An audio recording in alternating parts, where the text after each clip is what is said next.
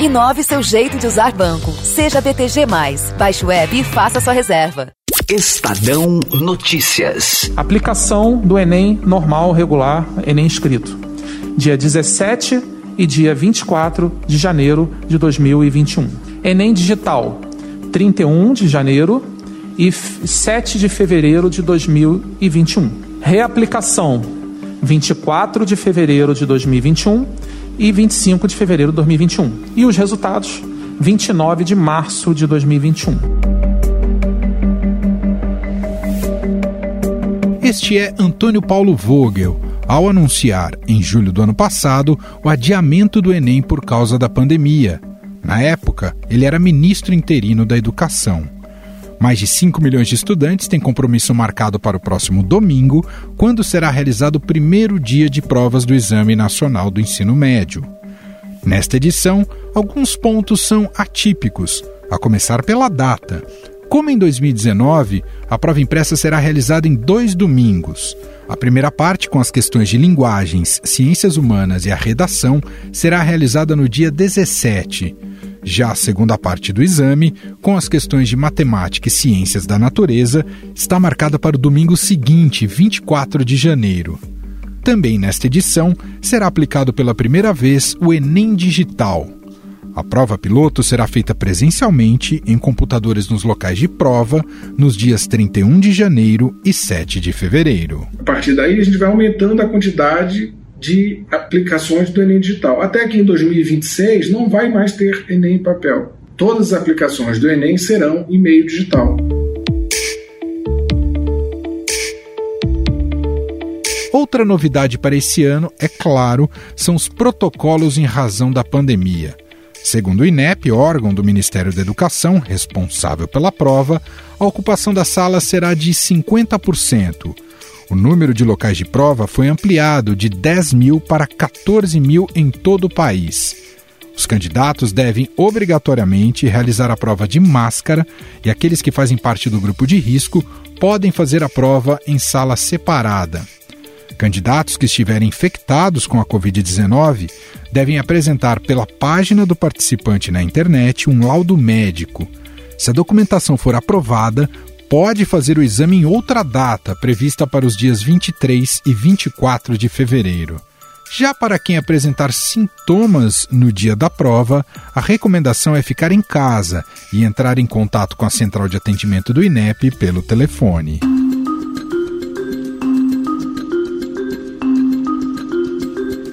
Mas para muitos, as medidas divulgadas não são suficientes. Há poucos dias da realização da prova, entidades estudantis pedem um novo adiamento por não considerarem que há condições seguras para a aplicação do exame. Até a semana passada, o presidente do INEP, Alexandre Lopes, descartava a possibilidade de um novo adiamento. E nessa reta final, você participante, você familiar, fiquem tranquilos. O INEP tomou todas as medidas necessárias para garantir uma aplicação do Enem com tranquilidade e com segurança. Para você que vai fazer a prova e para aqueles que vão trabalhar também no dia.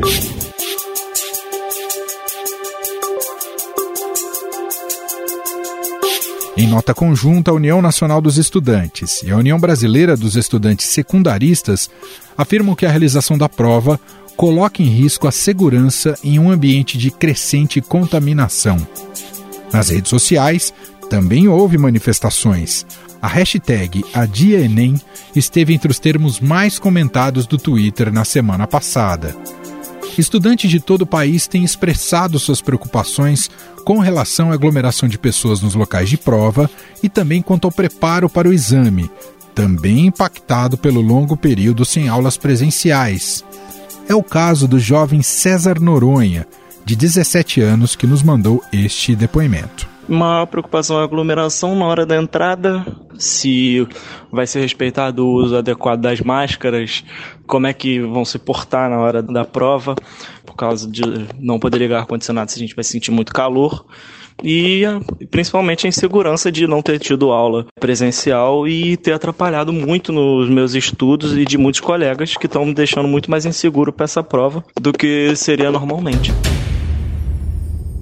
Para a estudante Lívia Figueiredo, de 18 anos, o sentimento é de ansiedade e revolta. Ansiedade por conta do ano que a gente teve, que eu não consegui estudar direito, não tive aula presencial. E revolta porque eu me sinto obrigada a fazer uma prova tão importante num momento tão crítico da pandemia, o que para mim é uma total falta de sensibilidade do Ministério da Educação. O sentimento de medo e insegurança quanto à pandemia é compartilhado pela epidemiologista Ethel Maciel, que já afirmou neste podcast que a prova deveria ser adiada. Definitivamente não. o Enem ele precisa ser adiado.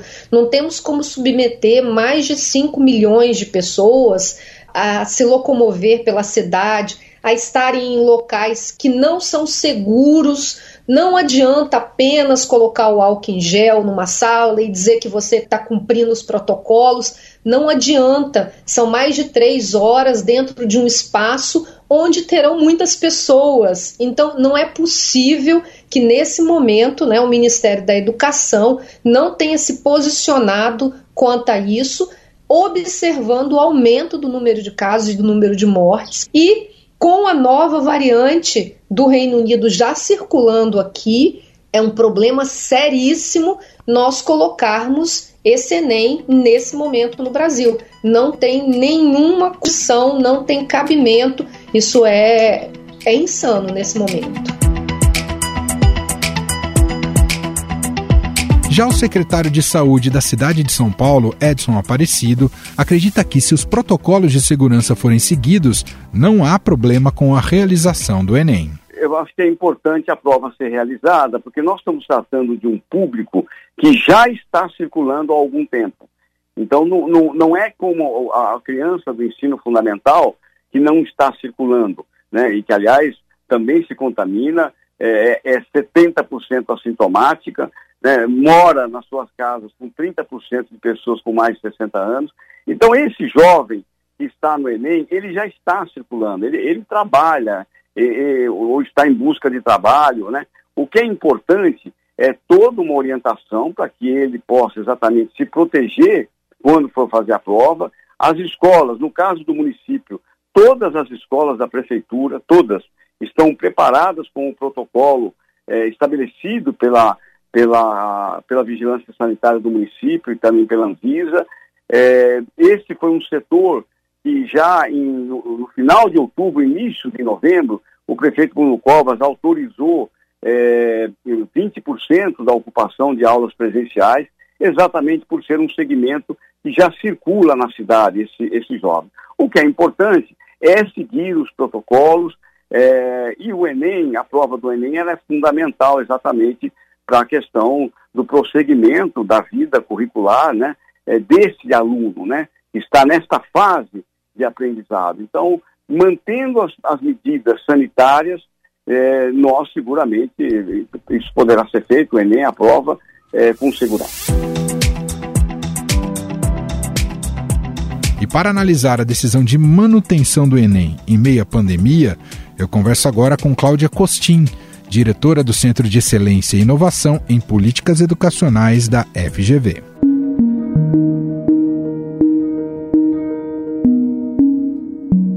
Tudo bem, Cláudia? Obrigado por nos atender mais uma vez. Ah, imagine, é um prazer, é todo meu. Cláudia, era um imperativo fazer o Enem mesmo com todos os problemas da, da pandemia? Seria um prejuízo maior não realizar a prova ou as autoridades precisariam repensar? Eu acho que as autoridades deveriam ter repensado. Uh, houve um momento em que surgiu a questão com muita força da pandemia e que o MEC uh, resistiu muito uh, frente à ideia de adiar o Enem, até fez uma campanha na televisão um pouco infeliz, com um jovem dizendo eu tenho conectividade, eu tenho livros, eu posso me preparar para o Enem, como se essa fosse a realidade de todos os jovens brasileiros. Depois de muita insistência, especialmente quando o Congresso ameaçou fazendo uma, fazer uma lei adiando o Enem, o Ministério da Educação decidiu fazer uma pesquisa junto aos jovens para que, que já estavam matriculados no Enem para saber a opinião deles sobre adiar ou não o Enem. Essa pesquisa mostrou que eles queriam para maio. E olha que a gente não sabia que a, a pandemia ia se estender tanto. Mesmo assim, o Ministério da Educação decidiu fazer em janeiro.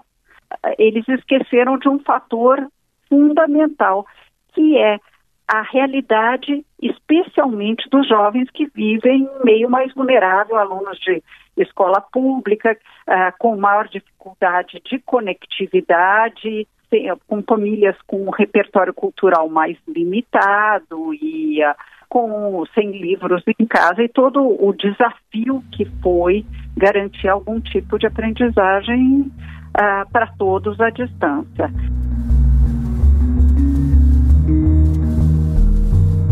E, e, naturalmente vai aumentar também a pressão psicológica naqueles que se dispõem a, a, participar da prova nesse mês de janeiro com, toda, com todos os números altos da pandemia, Cláudia? Creio que sim. Foi feita uma pesquisa pelo CONJUVE, que é o Conselho Nacional de Juventudes, junto com a Unesco, com os jovens, que mostrou que 49% dos jovens entrevistados na pesquisa, foi feito junto a 33 mil jovens, 49% dos jovens que iam prestar, que estavam inscritos para o Enem, disseram se sentir despreparados e que não teriam intenção de prestar a prova. Uh, essa pesquisa já faz algum tempo, né? Foi feita, se não me engano, em agosto, mas isso mostra um pouco que muitos desses que eventualmente, mesmo assim, irão, vão, vão num estado psicológico complicado, né? Então, não é só a questão do distanciamento e de outras coisas, mas é a questão de não se sentir prontos e em condições de competir com jovens que tiveram aulas por plataformas digitais sistematicamente, com que estão em famílias mais afluentes, que têm livros em casa, têm discussões à mesa sobre fatos correntes e outras condições melhores de se preparar para a realidade do Enem. É muito triste o que está ocorrendo.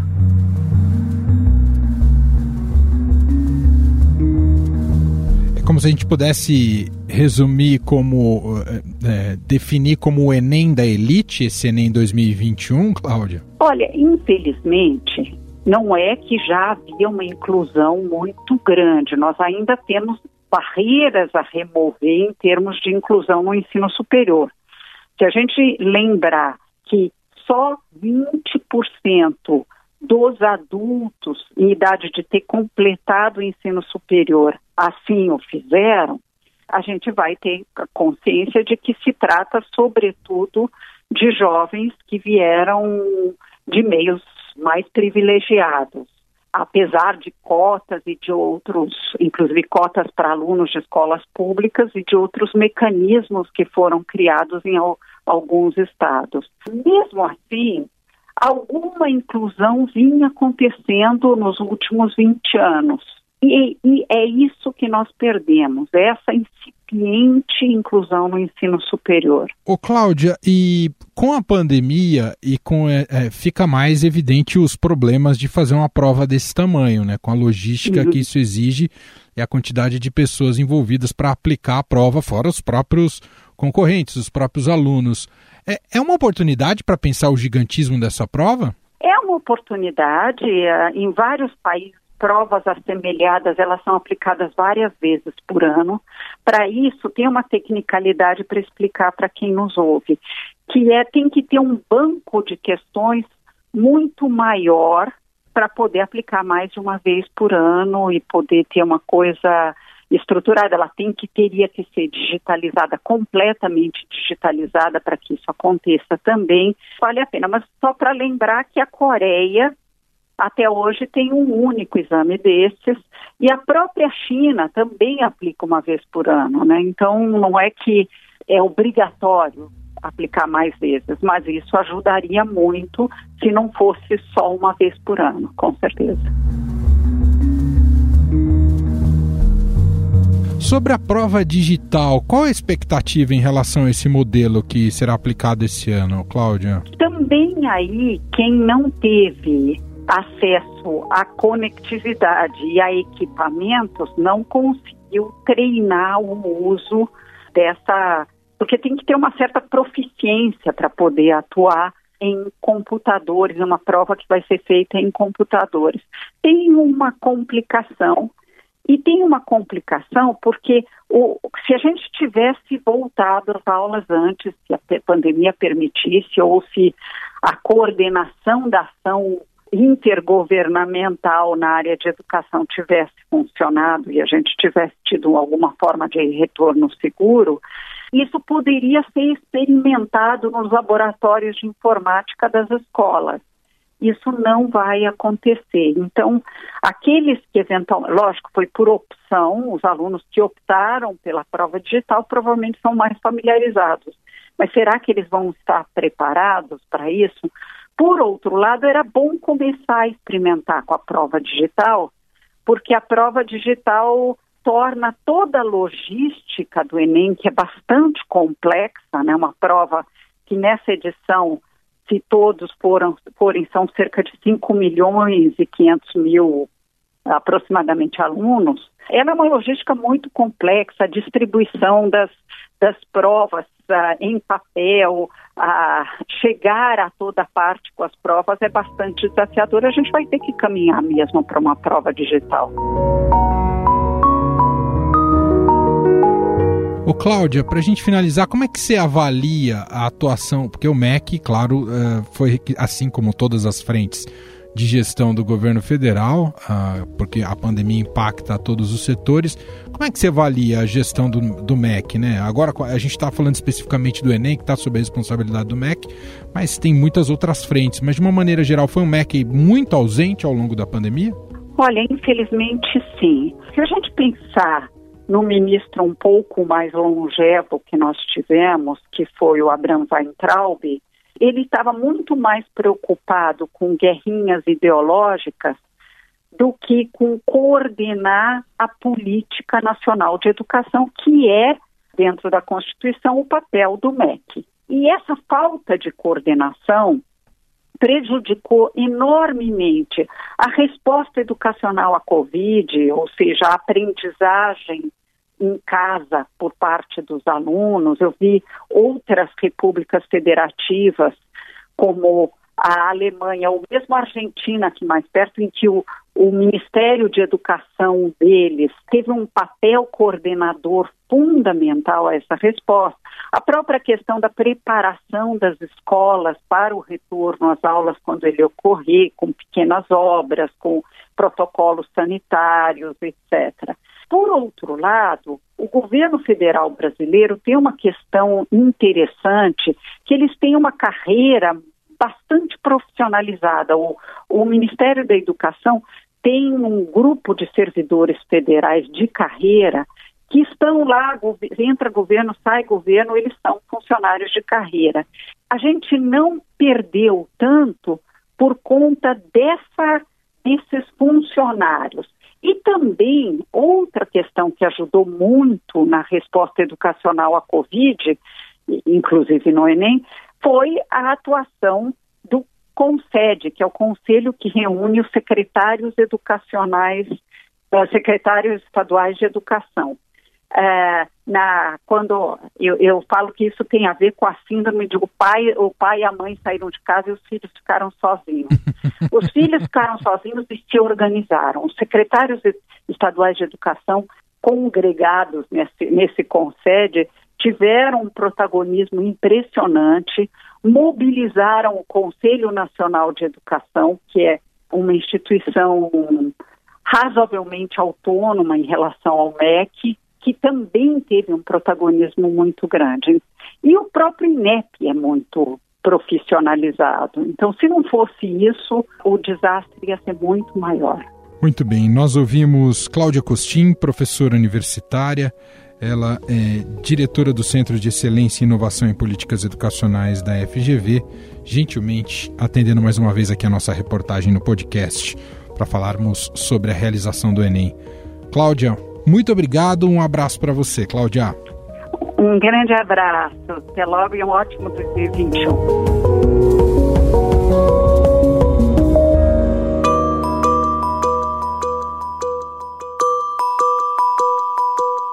Por causa de todas essas dúvidas em relação à realização da prova em meio a uma pandemia, a Defensoria Pública da União e o Ministério Público Federal entraram com pedido na Justiça Federal de São Paulo em tutela de urgência pelo adiamento do Enem. Segundo a ação, não há maneira segura para a realização de um exame com quase 6 milhões de estudantes neste momento, durante o novo pico de casos da Covid-19. Estadão Notícias. E este foi o Estadão Notícias de hoje, desta segunda-feira, 11 de janeiro de 2021. A apresentação foi minha, Emanuel Bonfim, na produção e edição, a dupla Gustavo Lopes e Bárbara Rubira, e na montagem e sonorização, Moacir Biasi. Diretor de jornalismo do Grupo Estado, João Fábio Caminoto. E o nosso e-mail, podcast.estadão.com. Um abraço para você, uma excelente semana e até mais. Estadão Notícias. Inove seu jeito de usar banco. Seja BTG. Baixe o app e faça sua reserva.